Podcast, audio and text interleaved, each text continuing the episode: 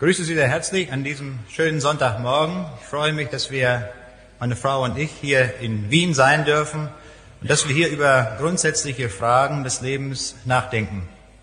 Rudolf Dach sagte vorhin, dass die Österreicher sehr schnell sind. Das kann ich nur bestätigen. Als wir gestern von Hannover nach Frankfurt mit dem Flugzeug unterwegs waren, hatte die Maschine 20 Minuten Verspätung.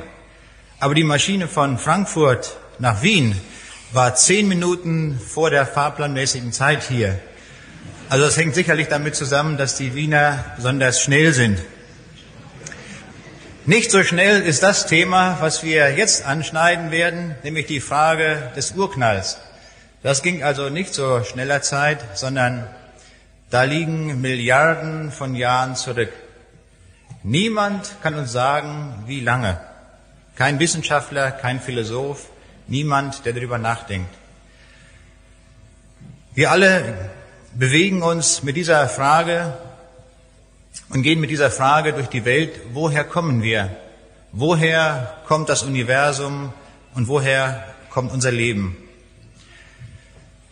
Und wenn man es glaubt, was in den Schulbüchern steht und in den Zeitungen, wie wir es vorhin auch gehört haben, und in der sonstigen Sekundärliteratur, dann wird uns versichert, dass diese Welt aus einem Urknall heraus stammt.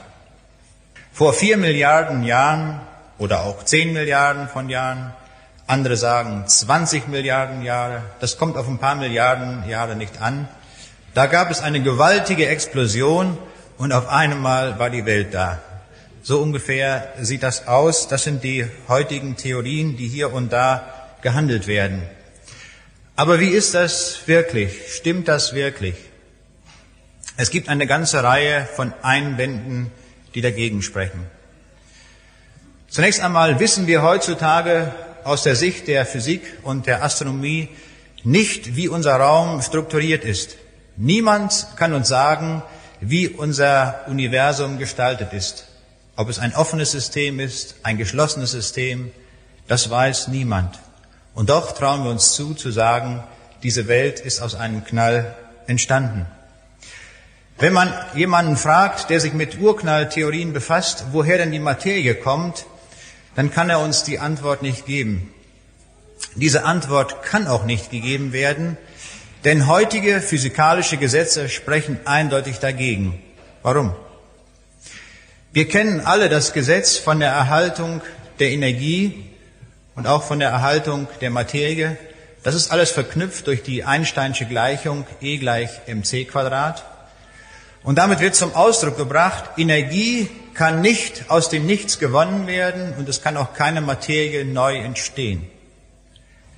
Das ist ein, ein grundlegendes Gesetz, wonach die Entstehung von Materie grundsätzlich verboten wird und die Entstehung auch neuer Energie. Woher aber kommt dann das Universum? Wenn grundlegende physikalische Gesetze dagegen sprechen? Die Antwort können uns diese Leute auch nicht geben. Weiterhin müssen wir feststellen, es gibt kein Gesetz in der Physik oder in der Chemie, das uns beschreiben könnte, wie Information entstehen kann innerhalb der Materie. So ein Gesetz gibt es nicht. Es bleibt also nur die eine Idee, dass am Anfang ein Ideengeber gewesen ist, der die Informationen gegeben hat und auch, dass die Materie erschaffen sein muss. Einen anderen Weg gibt es daraus nicht. Außerdem müssen wir sagen, wie kommt man zu diesen langen Zeiten von Milliarden von Jahren? Nun, der bekannte englische Astronom Hubble hat die sogenannte Hubble-Konstante ermittelt also ein Koeffizient, der angibt, in welchem Maße die Gestirne sich auseinander bewegen, also ein heutiger Messpunkt, ein einziger Punkt. Was tut man? Man bildet den Kehrwert dieser sogenannten Hubble-Konstanten und rechnet dann daraus das Weltalter aus. Das ist physikalisch gesehen eine Sache, die grundsätzlich verboten ist. Wenn ein Physiker ein Ergebnis vorlegt, also eine Kurve vorlegt, und nur einen einzigen Punkt gemessen hat, dann muss man ihn damit sofort nach Hause schicken und sagen, darüber denke mal noch mehr nach. Da muss man schon eine komplette Kurve haben, um eine Aussage zu machen. Wenn es um so wichtige Fragen geht wie um die Herkunft dieser Welt, dann ist man an dieser Stelle sehr lax und begnügt sich mit einem einzigen Messpunkt, der heute gemessen ist.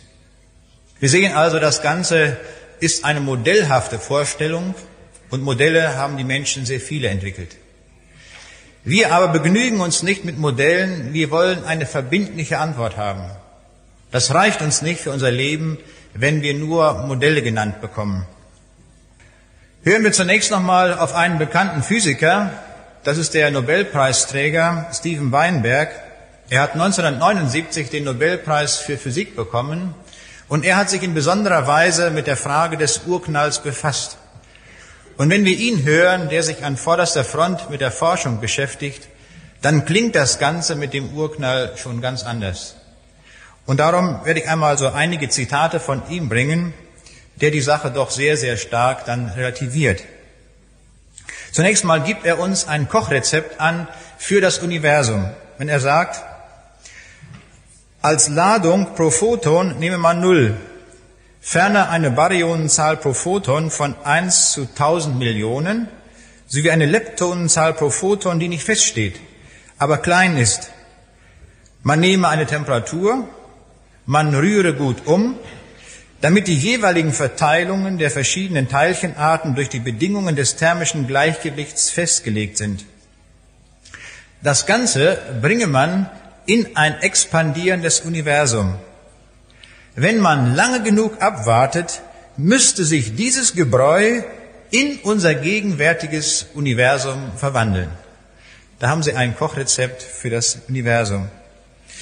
Aber dieser Mann ist weiterhin sehr ehrlich und das schätze ich an diesem Mann. Er sagt, vielleicht hat der Leser nach dieser Schilderung der ersten drei Minuten den Eindruck einer leicht übertriebenen Theoriengläubigkeit gewonnen. Er mag recht darin haben. Oft muss man seine eigenen Zweifel vergessen und die Konsequenzen der eigenen Annahmen weiter verfolgen, gleichgültig, wohin sie auch führen mögen. Damit ist nicht gesagt, dass dieses Modell richtig ist. Es besteht eine große Ungewissheit, die wie eine dunkle Wolke über diesem Urknallmodell schwebt. Das ist sehr ehrlich von einem Mann, der sich mit dieser Theorie sehr befasst hat. Und er gibt weiterhin ein sehr ehrliches Eingeständnis, wenn er zum Ausdruck bringt, ich kann nicht leugnen, dass ich einen Anflug von Unwirklichkeit empfinde, wenn ich über die ersten drei Minuten in einer Weise schreibe, als wüssten wir wirklich, wovon wir sprechen.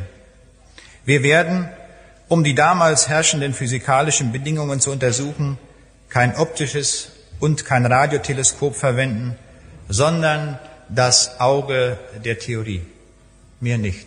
Eine Theorie also nur. Was folgert er für den Sinn des Lebens? Zu welchem Ergebnis kommt er da? Auch das wollen wir uns einmal von ihm anhören. Er sagt, je begreiflicher uns das Universum wird, umso sinnloser erscheint es auch. Doch wenn die Früchte unserer Forschung uns keinen Trost spenden, finden wir zumindest eine gewisse Ermutigung in der Forschung selbst. Das Bestreben, das Universum zu verstehen, hebt das menschliche Leben ein wenig über eine Farce hinaus und verleiht ihm einen Hauch von tragischer Würde. Nun, damit können wir nicht leben, wenn uns so etwas als Ergebnis hier angeboten wird. Steven Weinberg befasst sich auch mit der Religion, wie er es nennt. Und nun ist interessant, was er nun dort zur Untersuchung heranzieht.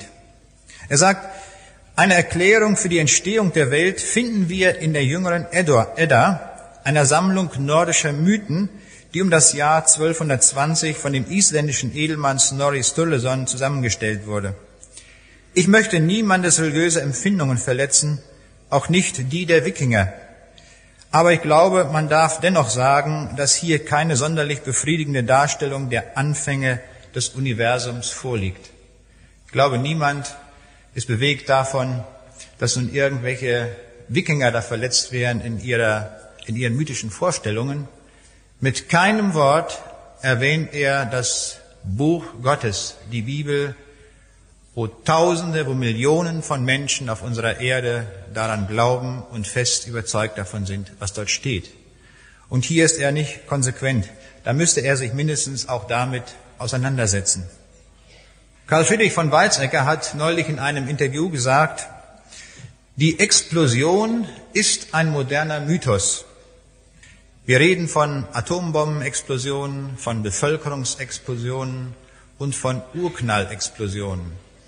Der Mythos der Explosion geht also so weit, dass wir unsere Welt nur noch entstanden denken können als eine Explosion. Und damit drückt er auch aus, dass dies Ganze ein Mythos ist, aber keine Realität, keine Basis auch nicht für unser Leben. Wir sehen also, von den Physikern, von den Wissenschaftlern, von den Philosophen können wir die Antwort, woher wir kommen und auch woher die Welt gekommen ist, nicht erhalten. Ich möchte noch einen Philosophen zitieren. Viele Philosophen haben darüber nachgedacht und Schopenhauer gab die folgende Antwort. Woher kommt das Leben? Und er sagte, ja, wir müssen das Wort Leben rückwärts lesen. L-E-B-E-N, rückwärts gelesen, N-E-B-E-L, aus dem Nebel. Wir wissen es nicht. Wir wissen nicht, woher das Leben kommt. Er ist ehrlich, wenn er es so sagt. Wo finden wir die wirkliche Antwort? Nun, die Antwort finden wir nicht bei uns Menschen, sondern die Antwort können wir nur von dem bekommen, der Himmel und Erde gemacht hat. Es ist der Schöpfer des Universums und des Lebens. Und was er uns sagt, wollen wir uns jetzt anhören. Und weil das so wichtig ist, fängt die Bibel gleich im ersten Kapitel mit dieser Antwort an, die uns alle bewegt. Und darum möchte ich diesen Text einmal komplett vorlesen, damit wir uns jetzt vergegenwärtigen, um dann in einigen Punkten darüber nachzudenken. Also 1. Mose Kapitel 1. Am Anfang schuf Gott Himmel und Erde, und die Erde war wüst und leer, und es war finster auf der Tiefe, und der Geist Gottes schwebte auf dem Wasser. Und Gott sprach, es werde Licht, und es ward Licht. Und Gott sah, dass das Licht gut war. Da schied Gott das Licht von der Finsternis und nannte das Licht Tag und die Finsternis Nacht. Da ward aus Abend und Morgen der erste Tag. Und Gott sprach, es werde eine Feste zwischen den Wassern und die sei ein Unterschied zwischen den Wassern. Da machte Gott die Feste und schied das Wasser unter der Feste von dem Wasser über der Feste. Und es geschah also. Und Gott nannte die Feste Himmel, da ward aus Abend und Morgen der andere Tag. Und Gott sprach, es sammle sich das Wasser unter dem Himmel an besondere Örter, dass man das Trockene sehe. Und es geschah also. Und Gott nannte das Trockene Erde und die Sammlung der Wasser nannte er Meer. Und Gott sah, dass es gut war. Und Gott sprach, es lasse die Erde aufgehen, Gras und Kraut, das sie besame, und fruchtbare Bäume, da ein jeglicher nach seiner Art Frucht trage und habe seinen eigenen Samen bei sich selbst auf Erden. Und es geschah also. Und die Erde ließ aufgehen Gras und Kraut, das sich besamte, ein jegliches nach seiner Art, und Bäume, die da Frucht trugen und ihren eigenen Samen bei sich selbst hatten, ein jegliches nach seiner Art. Und Gott sah, dass es gut war. Da ward aus Abend und Morgen der dritte Tag. Und Gott sprach, es werden Lichter an der Feste des Himmels, die da scheiden Tag und Nacht und geben Zeichen, Zeiten, Tage und Jahre. Und seien Lichter an der Feste des Himmels, dass sie scheinen auf Erden, und es geschah also. Und Gott machte zwei große Lichter, ein großes Licht, das den Tag regiere und ein kleines Licht, das die Nacht regiere. Dazu auch Sterne. Und Gott setzte sie an die Feste des Himmels, dass sie schienen auf die Erde. Und den Tag und die Nacht regierten und schieden Licht und Finsternis. Und Gott sah, dass es gut war. Da ward aus Abend und Morgen der vierte Tag. Und Gott sprach, Es errege sich das Wasser mit webenden und lebendigen Tieren und Gevögel fliege auf Erden unter der Feste des Himmels. Und Gott schuf große Walfische und allerlei Getier, das da lebt und webt, davon das Wasser sich erregte, ein jegliches nach seiner Art, und allerlei gefiedertes Gevögel, ein jegliches nach seiner Art. Und Gott sah, dass es gut war. Und Gott segnete sie und sprach, seid fruchtbar und mehret euch und erfüllet das Wasser im Meer und das Gefieder mehre sich auf Erden. Da ward aus Abend und Morgen der fünfte Tag. Und Gott sprach, die Erde bringe hervor lebendige Tiere, ein jegliches nach seiner Art, Vieh, Gewürm und Tiere auf Erden, ein jegliches nach seiner Art. Und es geschah also. Und Gott machte die Tiere auf Erden ein jegliches nach seiner Art und das Vieh nach seiner Art und allerlei Gewürm auf Erden nach seiner Art. Und Gott sah, dass es gut war. Und Gott sprach, Lasset uns Menschen machen, ein Bild, das uns gleich sei, die da herrschen über die Fische im Meer und über die Vögel unter dem Himmel und über das Vieh und über die ganze Erde und über alles Gewürm, das auf Erden kriecht. Und Gott schuf den Menschen, ihm zum Bilde, zum Bilde Gottes schuf er ihn und schuf sie, einen Mann und ein Weib.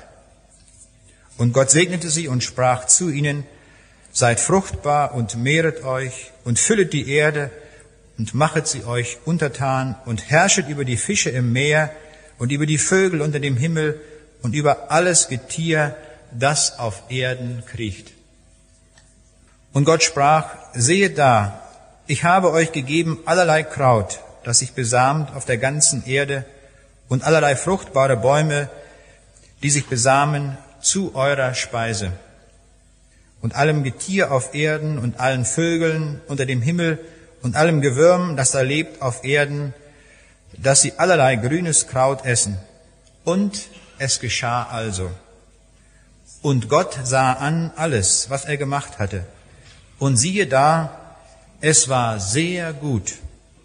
Da ward aus Abend und Morgen der sechste Tag. Hier haben wir Information von Gott. Können wir uns auf diese Botschaft verlassen? Können wir mit dieser Botschaft durch diese Welt gehen? Ein Freund von mir lag im Krankenhaus und er hatte dort seine Bibel mitgenommen und die Bibel lag dort auf dem Nachttischschrank.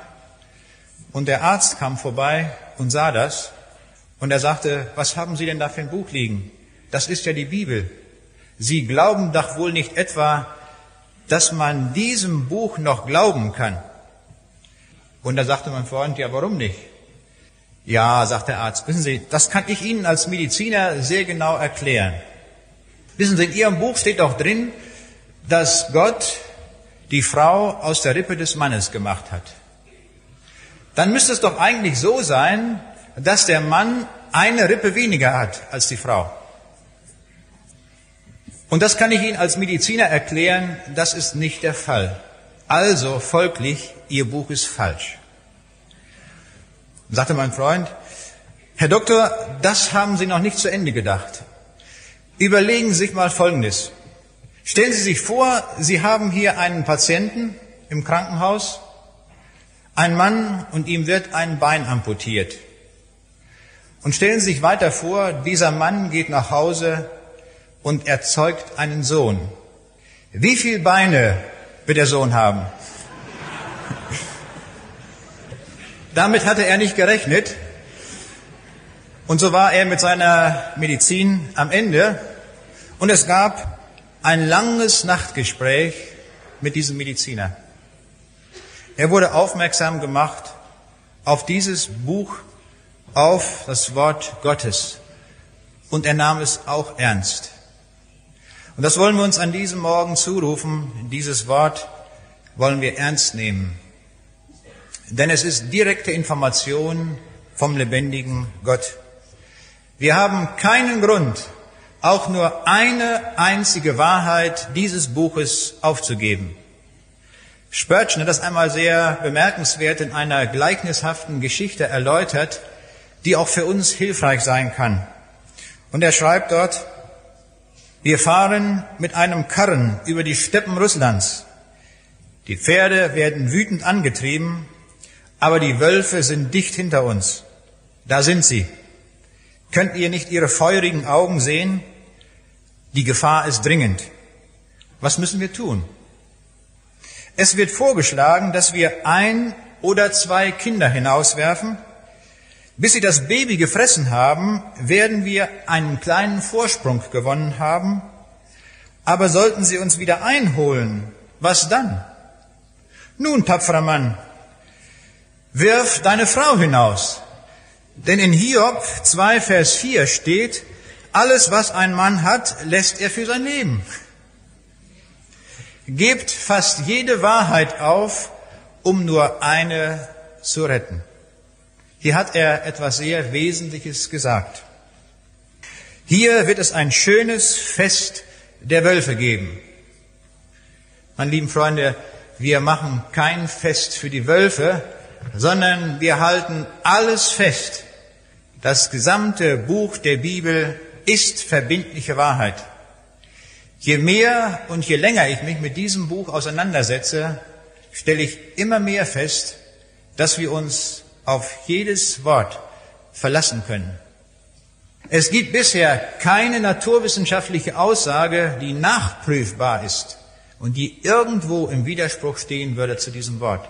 Ganz umgekehrt, wir können unsere Wissenschaft in einem unglaublichen Maße befruchten, wenn wir ausgehen von diesem Buch.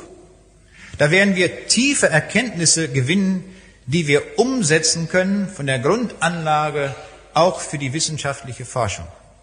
Das ist für mich eine ganz neue Feststellung, die ich gemacht habe, dass wir hier uns mit diesem Wort in dieser Weise auseinandersetzen können und neue Ideen gewinnen können. Über dieses erste Kapitel könnte man eine ganze Woche reden und doch hätte man den Inhalt immer noch nicht ausgepredigt, zu Ende gedacht, was hier an Informationsfülle enthalten ist. Das ist für mich als Informatiker immer noch ein besonderes Wunder nebenbei, dass die Bibel in so unglaublicher Fülle, in so unglaublicher Informationsdichte uns Informationen übermittelt. Heute Morgen wollen wir sieben Gedanken einmal zusammentragen, die wir hier aus diesem Text entnehmen können. Erster Gedanke, Gott war am Anfang der Schöpfung. Die Bibel fängt nicht mit einem Gottesbeweis an, so wie es vielleicht die Philosophen tun würden, an dem sie am Anfang alle möglichen Beweise stellen und dann nachher darauf zurückgreifen. Das tut die Bibel nicht, sondern die Bibel setzt diesen dicken Pfahl erstmal ein, pflanzt ihn ein und sagt, am Anfang war Gott und am Anfang schuf Gott. Das ist der Punkt, von dem jetzt ausgegangen wird. Gott hat es nicht dabei belassen, sondern er hat sich in der Geschichte immer wieder offenbart durch Tausende von Zeugen, die aufgestanden sind, wo Gott sich bezeugt hat, durch diese Menschen, aber auch durch seine mächtigen Taten in der Geschichte Israels und auch in der Geschichte des Gottesvolkes bis zum heutigen Tage hin. Das heißt, dieser Gott hat sich in mannigfacher Weise bezeugt. Aber hier steht, am Anfang schuf Gott Himmel und Erde. Und wenn wir weiterlesen, stellen wir fest, dass Gott nicht alleine schuf. Es heißt, der Geist Gottes schwebte über dem Wasser. Der Heilige Geist war mit der Schöpfung beteiligt. Und wenn wir die Texte des Neuen Testaments lesen, dann sehen wir, dass Jesus Christus, der Sohn Gottes, eingesetzt war zur Schöpfung dieser Welt. Die Schöpfung dieser Welt können wir also nicht losgelöst sehen von Jesus Christus. Im Johannesevangelium steht, am Anfang war das Wort. Und dann heißt es weiter, es ist nichts gemacht ohne das Wort. Und dieses Wort ist Jesus Christus. Welch tiefe Geheimnisse werden uns hier offenbart, die uns in wenigen Sätzen mitgeteilt werden. Die Bibel spricht ebenso nüchtern und klar auch davon, dass alle die Menschen, die das nicht glauben, dass sie Toren sind, dass sie Narren sind. Im Psalm 14, Vers 1 heißt es, die Toren sprechen in ihrem Herzen, es ist kein Gott. Welch eine dumme Idee, wer das sagt. An den Werken der Schöpfung können wir ablesen, dass ein Gott ist. Einer der größten Physiker aller Zeiten war Isaac Newton. Er hat die grundlegenden Gesetze der Mechanik entdeckt. Er hat Entscheidendes geleistet bei der Berechnung der Planetenbewegungen. Man kann ihn wirklich einen der, einer der größten Physiker, als einen der größten Physiker bezeichnen. Und doch bemerkenswert ist für diesen Mann, dass die meisten Veröffentlichungen, die er gemacht hat, nicht zum Bereich der Physik gehörten, sondern zum Bereich des Glaubens. Er hat mehr über Jesus Christus, über den Glauben geschrieben, als über die Physik. Hier sieht man, wie Gott auch Menschen dadurch segnet und ihnen Erkenntnisse schenkt, wenn sie eng an seinem Wort leben und daran arbeiten. Dieser Mann hatte einen Freund und dieser Freund glaubte nicht an Gott. Aber es war ihm ein großes Anliegen, dass dieser Mann auch den lebendigen Gott kennenlernt. Und da damals die Gesetze der Planetenbewegung eine große Rolle spielten, dass er neu erkannt worden war, ließ er von einem Mechaniker ein Modell anfertigen von unserem Planetensystem. Und da war eine Sonne angefertigt worden, sie war eine vergoldete Kugel. Und dann war ein Räderwerk konstruiert worden, um die Planetenbewegung exakt nachzubilden. Und als er das fertig hatte, beziehungsweise dieser Mechaniker, da führte er das seinem Freund vor. Und dieser Freund kam aus dem Staunen nicht heraus, als er dann das Ganze noch in Bewegung setzte und dieser auch erkannte, wie exakt das Ganze nachgebildet ist in diesem Modell. Und der Freund wollte unbedingt wissen, du sag mal, wer hat dieses Modell gebaut? Diesen Mann muss ich kennenlernen. Der kriegt gleich einen Auftrag von mir. Und da sagte Newton, was hast du gebaut? Nein, weißt du, ich kam hier eines Tages rein und dann stand dieses Modell hier fertig da. Das hat keiner gebaut, das, das kam so von alleine. Und da wurde diesem Freund klar, was er damit sagen wollte. Und Newton erklärte ihm, weißt du, dieses kleine jämmerliche Modell, was wir hier gefertigt haben mit unserem Mechaniker, ist ja nur eine jämmerliche Nachbildung von der Wirklichkeit, die mit höchster Präzision abläuft. Und du kannst nicht glauben, dass dieses Modell von alleine entstanden ist. Aber die viel größere Wirklichkeit, da glaubst du, dass es von alleine entstanden. Und auch dieser Mann kam ins Nachdenken und er spürte, diese Welt ist nicht zu erklären ohne den Schöpfer. Und das wird uns auch an vielen Stellen der Bibel immer wieder deutlich bezeugt.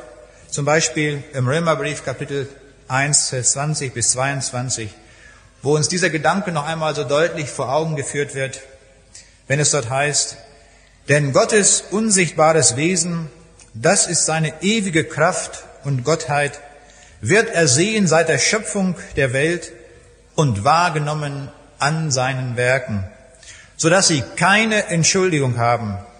Sie wussten, dass ein Gott ist und haben ihn nicht gepriesen als einen Gott, noch ihm gedankt sondern haben ihre Gedanken dem Nichtigen zugewandt und ihr unverständiges Herz ist verfinstert. Da sie sich für weise hielten, sind sie zu Narren geworden. Ich bin immer dankbar, dass die Bibel so offen spricht und so frei von all diesen Dingen spricht, so dass wir wirklich wissen, woran wir sind. Und das wird uns hier so deutlich bezeugt. Wir können aus den Werken entnehmen, es ist ein Schöpfer. Und darum können wir auch daran anknüpfen. Denn hier wären wir echt am Ende unseres Lateins, wollten wir glauben, diese Welt sei aus dem Nichts entstanden. Es ist schlicht unmöglich. Und darum sagt auch der Psalmist im Psalm 19, die Himmel erzählen die Ehre Gottes und die Feste verkündigt seiner Hände Werk. Gott hat seine Größe hineingesteckt in diese Schöpfung, damit wir erkennen, wie groß dieser Herr ist. Ich empfehle jedem einmal, der sich von der Größe Gottes überzeugen will, dass er einfach mal einen Feldstecher nimmt, das tue ich auch ab und zu einmal abends, und schaue gen Himmel und dann lerne ich immer wieder neu das Staunen. Wenn ich mir sage, diese unendlichen Weiten hat der Schöpfer gemacht. Zehn hoch 25 ist die Zahl der Sterne und diese Zahl ist, die wirkliche Zahl ist sicher noch viel, viel größer. Es wäre eine Eins mit 25 Nullen daran, eine unvorstellbare Zahl. Das schafft Gott so einfach dahin. Er hat dabei nicht geschwitzt, nicht gearbeitet. Er hat geschaffen. Er hat gesprochen. Sein Allmachtswort hat das zur Folge. Das ist unser Schöpfer. Einen solchen Schöpfer haben wir zu verkündigen, der so groß ist, dass unsere Vorstellungskraft nicht ausreicht, um ihn hinreichend zu beschreiben. Wir haben es mit einem großen Gott zu tun. Er gibt seine Größe mit hinein. Sein Siegel ist unverkennbar. Sein Autogramm der Schöpfung ist für jeden lesbar, ob Analphabet oder Nobelpreisträger. Das spielt keine Rolle. Jeder kann das wahrnehmen und erkennen. Mich suchte neulich ein junger Mann auf. Er kam aus Schleswig-Holstein. Er war also etliche Kilometer mit dem Auto gekommen. Und er war ganz aufgeregt. Er hatte ein Buch von mir gelesen, auch über die Schöpfung. Und er sagte, das kann doch wohl nicht sein, was Sie da schreiben über die Schöpfung. Er sagte, wissen Sie, ich glaube alles, was in der Bibel steht, nur nicht die ersten beiden Kapitel. Oh, ich sage, das müssen wir mal noch näher besprechen, das müssen wir angehen. Wie ist das so? Und dann haben wir uns weiter unterhalten und dann stellte ich fest, dass er auch nicht an die Auferstehung Jesu Christi geglaubt hat. Das hatte er auch irgendwie so als eine nebelhafte Sache angesehen. Das glaubte er im letzten auch nicht. Und daran wurde mir deutlich, wenn jemand nicht glaubt, dass die ersten beiden Seiten der Bibel wahr sind, dann zweifle ich ganz stark daran, ob er überhaupt das andere glaubt. Denn die meisten Lehren des Neuen Testaments knüpfen an an die Lehren, die wir vorfinden im Schöpfungsbericht. Jesus Christus knüpft immer wieder an, egal ob er über Ehe spricht oder sonstige Fragen, immer wieder bezieht er sich auf den Schöpfungsbericht. So grundlegend, so fundamental sind also diese ersten Seiten der Bibel für das weitere Verständnis überhaupt. Der zweite Gedanke, Gott schafft aus dem Nichts. Kein Chemiker ist in der Lage, auch nur ein Gramm Wasserstoff aus dem Nichts zu erzeugen. Er könnte eine riesige Apparatur aufbauen, aber es würde ihm niemals gelingen, auch nur ein Milligramm oder sonst etwas an Materie erzeugen zu können. Das geht nicht. Ein Chemiker kann nur Stoffe umwandeln, chemische Verbindungen analysieren oder synthetisieren, aber niemals neue Materie schaffen. Das geht einfach auch nicht aufgrund der jetzt ablaufenden Naturgesetzmäßigkeiten. Kein Künstler kann ein Werk schaffen aus dem Nichts. Auch ein Michelangelo brauchte einen Marmorklotz, den er behauen hat und daraus dann seine Figuren geschaffen hat. Nur einer kann wirklich aus dem Nichts schaffen und das ist der Schöpfer. Er schafft aus dem Nichts heraus, aufgrund seiner Schöpfervollmacht, auf seiner Grund seiner Kraft. Das aber können wir nicht mit Hilfe unserer Naturgesetze nachvollziehen oder erkennen. Das ist auch von, aus dieser Sicht nicht möglich. Hier sollten wir die Grenzen der Naturwissenschaft erkennen. Die Wissenschaft ist gut. Ich sage nichts gegen die Wissenschaft. Aber sie hat ihre fest vorgegebenen Grenzen. Keine Wissenschaft kann uns etwas über die Herkunft dieser Welt sagen. Wenn sie es tut, verlässt sie den Boden des Messbaren, des Realen, was ihr zugänglich ist durch Messen und Wägen. Und darum sagt uns die Bibel, auch das, was wir vorhin schon gehört haben in diesem Wort aus Hebräer 11, Vers 3, durch den Glauben erkennen wir, dass die Welt durch Gottes Wort gemacht ist, so dass alles, was man sieht, aus nichts geworden ist. Wie viel Munition steckt in diesem Wort? Dieses Wort drückt aus, keine Forschung ist dieser Sache zugänglich, sondern nur durch Glauben können wir das erfassen. Der Glaube, halten wir fest, steht darum oberhalb unserer wissenschaftlichen Erkenntnis, ist oberhalb anzusiedeln, nicht umgekehrt. Der Glaube hat eine größere Erkenntnisweite.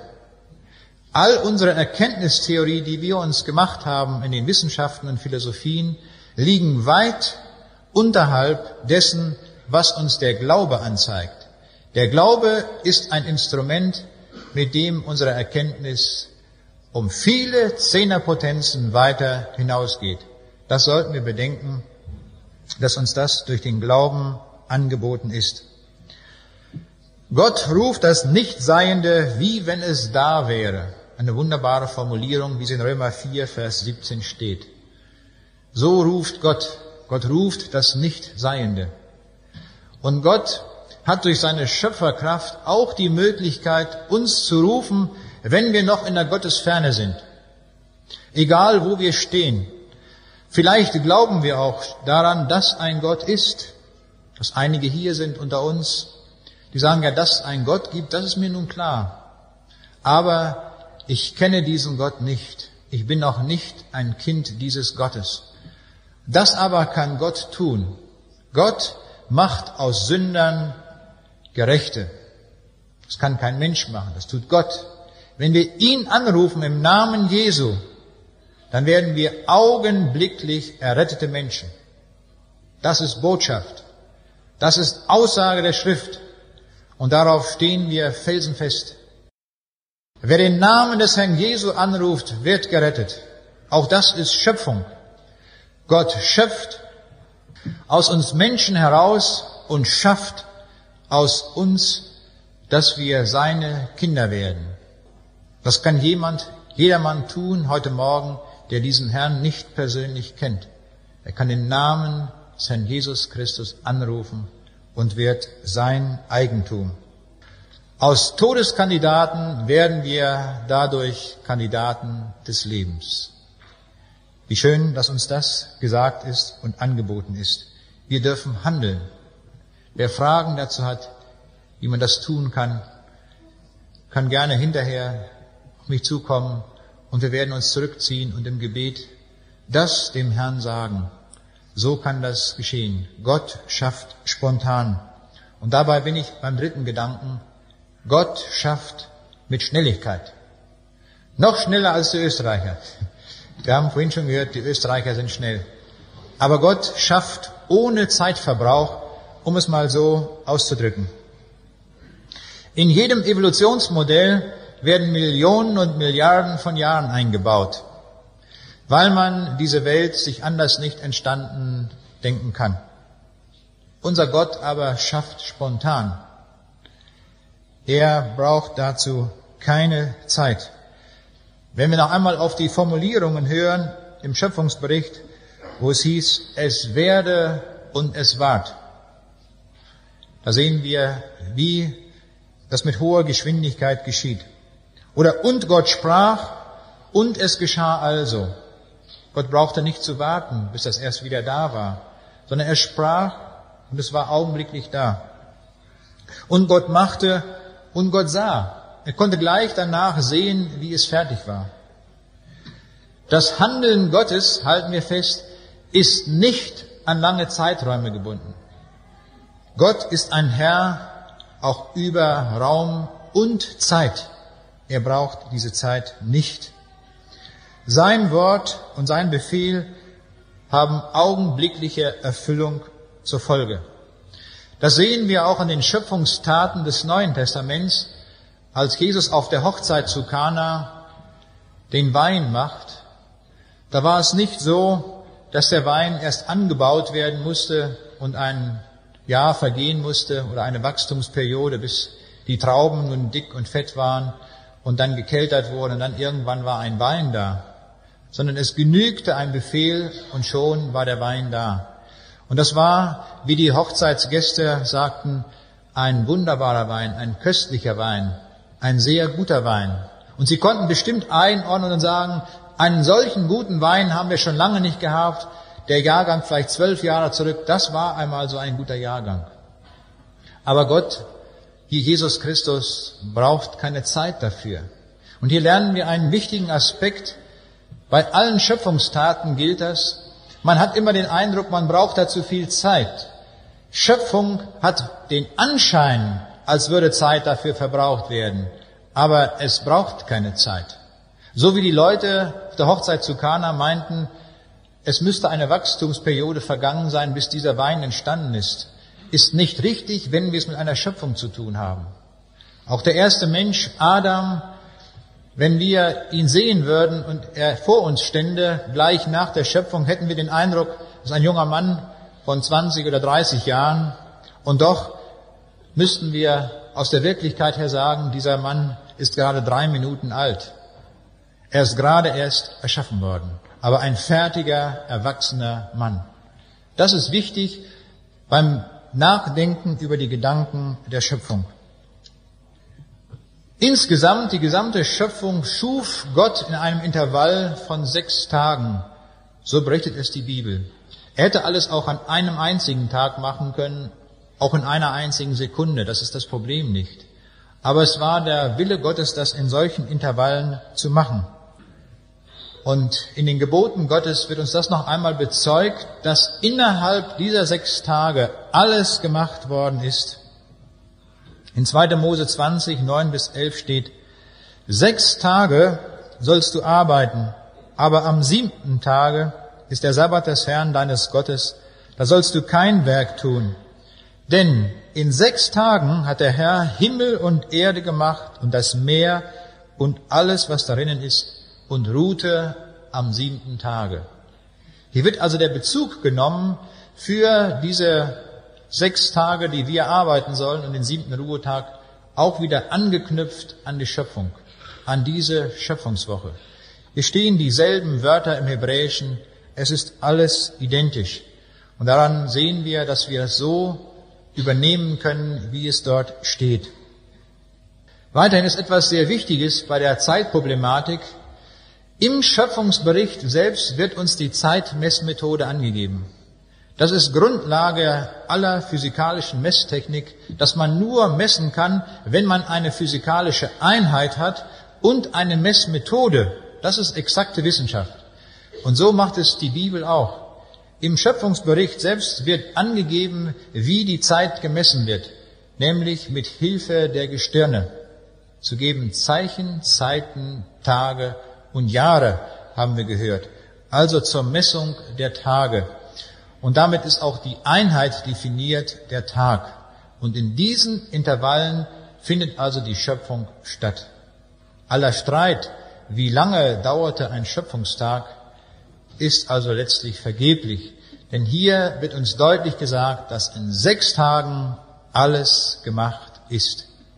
In dem Buch Das biblische Zeugnis der Schöpfung ist das alles noch viel ausführlicher und viele weitere Argumente sind dort angegeben, wer sich da mehr für interessiert. Vierter Gedanke. Gott sprach, es werde Licht.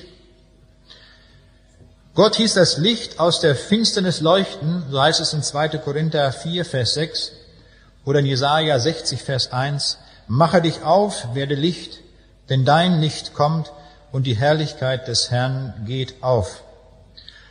Hier sehen wir, Gott bringt sich selbst hinein in seine Schöpfung, denn Gott ist Licht. Er bringt sich selbst hinein, damit wir ihn erkennen können. Er bringt seinen Reichtum hinein, auch das können wir ablesen an der Schöpfung. In Römer 11, Vers 33 heißt es, O welch eine Tiefe des Reichtums, beides, der Weisheit und der Erkenntnis Gottes. Wie unermesslich ist der Reichtum des Universums an Gestirnen und wie unermesslich ist der Reichtum auch auf unserer Erde. Welch eine große Artenfülle haben wir hier auf der Erde. 300.000 Pflanzenarten kennen wir und über eine Million Tierarten. Und wir haben vorhin im Schöpfungsbericht immer wieder gehört, ein jegliches nach seiner Art. Es gibt keinen Übergang von einer Art zur anderen, wie es die Evolution meint. sondern Gott schuf in festgesetzten Art Grenzen. Eine Million, über eine Million Tierarten. Und schauen wir uns einmal das Spektrum an, was Gott alles in der Schöpfung realisiert hat. Bei den Säugetieren hat das größte Landsäugetier ein Gewicht von 6,5 Tonnen. Und das leichteste Landsäugetier ist die Etrusker Spitzmaus.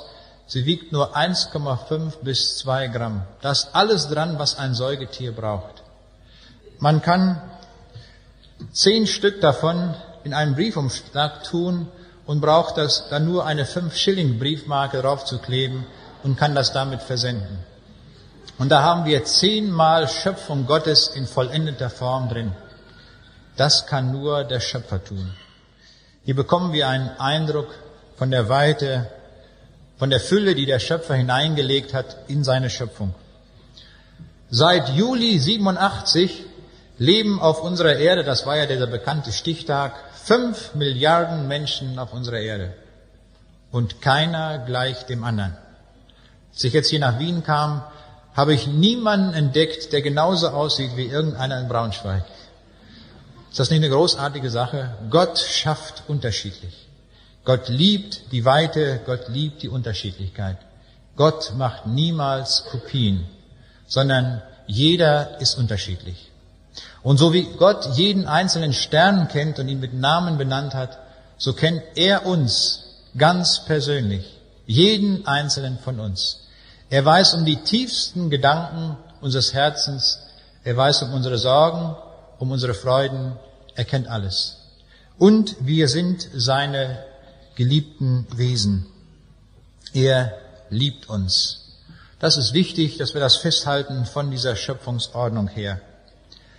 Und Gott gibt seinen ganzen Erfinderreichtum hinein in seine Schöpfung, seine Weisheit. Alles ist dort installiert. Wenn wir einmal bedenken, wo Gott überall das Leben geschaffen hat, in den Kältezonen in der Arktis gibt es Fische im Meer und das muss alles auch entsprechend konstruiert sein, damit diese Lebewesen dort existieren können. Und so haben diese Fische dort durchsichtiges Blut, die haben sozusagen Frostschutzmittel im Blut, damit das Blut nicht einfriert. Alles hat Gott wunderbar geschaffen. Oder denken wir an die tiefsten Tiefen des Meeres, tiefsten Tiefen gehen bis 11.000 Meter tiefer runter. Auch dort gibt es Fische, die unter den höchsten Drücken leben können, wo es ständig dunkel ist, wo die Sonnenstrahlen nicht mehr durchkommen. Was tut Gott? Er schenkt ihnen Lampen, die angeordnet sind wie wunderbare Girlanden, sodass die Fische sich gegenseitig sehen und erkennen können. Und hier hat Gott Technik hineingelegt, worüber wir nur staunen können. Dort wird kaltes Licht produziert. All unsere Lampen, die wir haben, haben höchstens einen Wirkungsgrad von 10 Prozent. Das heißt, 10 Prozent der eingesetzten Energie werden umgesetzt in Licht. Alles andere ist Wärme. Also alle Lampen, die wir sehen, sind im Grunde genommen Heizöfen, aber nicht Lichterzeuger in dem Sinne. Gott aber schafft Lampen, die mit 100 Prozent Wirkungsgrad arbeiten. Kaltes Licht. Kein Techniker hat das bisher nachbauen können. Diese genialen Konstruktionsprinzipien sind einzig und allein in der Schöpfung realisiert. Hier kommen wir aus dem Staunen nicht raus. Auch die Wüste lebt. In der Wüste gibt es Lebewesen. Es ist keine Stelle auf der Erde ausgenommen. Es haben einmal Biologen einen Quadratmeter Ackerboden untersucht und festgestellt, wie viele Tiere es da gibt. Haben wir davon uns schon mal ein Bild gemacht. Auf einem Quadratmeter Ackerboden gibt es eine Billiarde Bakterien, bis zu 10 Milliarden Strahlenpilze, 23.000 Springschwänze, 18.000 Milben, 800 Käfer und Käferlarven, 550.000 Füßler, 320 Ameisen, 240 Fliegenlarven, 230 Spinnen, und mindestens 108 Regenwürmer. Und das alles auf einem Quadratmeter Ackerboden. Wie viel Leben ist dort vorhanden? Gott hat alles mit Leben erfüllt. Fünfter Gedanke, Gottes Wort ist Weisheit. Gott hat sehr viel Ideen und Weisheit installiert in seine Schöpfung. Und überall, wo wir hinschauen, wenn wir einmal näher uns diese Werke anschauen, kommen wir aus dem Staunen nicht heraus. Ich picke mir mal ein Beispiel heraus, nämlich diesen Goldregenpfeifer, der in Alaska lebt und zur Überwinterung nach Hawaii fliegt. Würden wir vielleicht auch ganz gerne tun. Er muss dabei die Strecke von etwa viereinhalbtausend Kilometern fliegen. Diese viereinhalbtausend Kilometer muss er zurücklegen, ohne Rast machen zu können, denn nirgendwo unterwegs gibt es eine Insel. Er muss also fliegen im Non-Stop-Flug und zwar 88 Stunden. Der Vogel wiegt 200 Gramm und er hat 70 Gramm Fett angefuttert und die kann er jetzt als Treibstoff umsetzen. Genaue Messungen haben ergeben, dass dieser Vogel 0,6 Prozent seines Körpergewichts pro Stunde umsetzt in Energie, in Flugenergie. nun können wir rechnen, die Mathematiker hier unter uns können mal mitrechnen. 200 Gramm mal 0,006 ergibt also 1,2 Gramm Fett verbraucht dieser Vogel in der ersten Flugstunde. Das heißt, er wiegt nach der ersten Stunde nicht mehr 200 Gramm, sondern nur noch 198,8 Gramm. Wenn er jetzt wieder 0,6 Prozent verbraucht, dann müssen wir rechnen 198,8 Gramm mal 0,006 ergibt einen Wert, der wieder etwas kleiner ist als 1,2 Gramm. Das heißt, von Stunde zu Stunde verbraucht er immer wieder etwas weniger Fett. Und wenn wir das durchrechnen, dann stellen wir fest, dass er nur 72 Stunden fliegen kann. Nach 72 Stunden sind seine 70 Gramm Fett verbraucht. Was nun, guter Vogel? Stürz ins Meer und tot bist du. Und es gibt nie wieder einen Goldregenpfeifer dort. Die Energiemenge reicht nicht aus. Was nun? Hab ich mich verrechnet oder hat sich der Schöpfer verrechnet? Was ist die Lösung? Gott hat sich nicht verrechnet, die Zahlen stimmen, aber Gott hat dem Vogel eine wunderbare Information mitgegeben. Er hat ihm gesagt, du mein lieber Goldregenpfeifer, wenn du nach Hawaii fliegst, fliege nie alleine, sondern immer in Keilformation. Wenn ihr in Keilformation fliegt, spart ihr 23 Prozent Energie ein. Energieeinsparung. Und dann, wenn man das noch einmal rechnet mit 23 Prozent Energieeinsparung, dann stellt man fest, der Vogel hat noch 6,8 Gramm Fett über. Das ist Reserve. So genau kalkuliert der Schöpfer. Es wird also kein Ballast mitgenommen, sondern alles ist präzise durchkalkuliert. Das ist für mich immer wieder ein Wunder. Und nun stellen wir mal fest, auf dieser Strecke von viereinhalbtausend Kilometern kann man ja mal irgendwo den Kurs nicht halten. Dann wären diese 6,8 Gramm sehr schnell verbraucht. Der Schöpfer gab dem Vogel einen Autopiloten mit, der immer funktioniert, unabhängig davon, ob die Sonne scheint, ob der Himmel bedeckt ist oder ob es Nacht ist. Das ist ein so genialer Kompass, der dort eingebaut ist in jedem Vogel. Kein Ornithologe hat bisher herausfinden können, wie dieser Autopilot funktioniert. Aber er arbeitet präzise bei Tag und Nacht, sodass die Vögel exakt die Inseln treffen. Würden sie nur wenige Grad oder im Minutenbereich vom Kurs abweichen, würden sie Hawaii nicht treffen und würden zugrunde gehen, weil auch dann wieder viele tausend Kilometer keine Insel kommt. Das heißt, dieser Apparat muss äußerst präzise funktionieren. Und hier sehen wir schon, durch Evolution wäre sowas niemals denkbar. Da würden die Vögel in alle Richtungen schwirren und niemals die Insel erreichen. Das einzige Modell, was wir wirklich annehmen können, ist wirklich die Aussage des Schöpfers, dass er alles gemacht hat. Sechster Gedanke, Gottes Wort ist Macht. Wir haben uns schon einen Eindruck davon verschafft, bei den Sternen, bei allem, was dahinter steht, wie viel Kraft Gottes da investiert ist. Gott schuf durch sein Wort und Gott schuf durch Jesus Christus. Und Johannes 1 heißt es, alle Dinge sind durch das Wort gemacht und ohne dasselbe ist nichts gemacht, was gemacht ist. Er war in der Welt und die Welt ist durch ihn gemacht. Gott schuf in der Macht Jesu Christi. Er schuf durch ihn. Wir könnten die Masse des Universums einmal umrechnen in Masseeinheiten und kämen auf 10 hoch 64 Kilogramm. Das kann sich niemand mehr vorstellen. Diese unvorstellbare Energiemenge, wenn wir sie umrechnen würden in Energieeinheiten, kämen wir auf 10 hoch 61 Megawattstunden.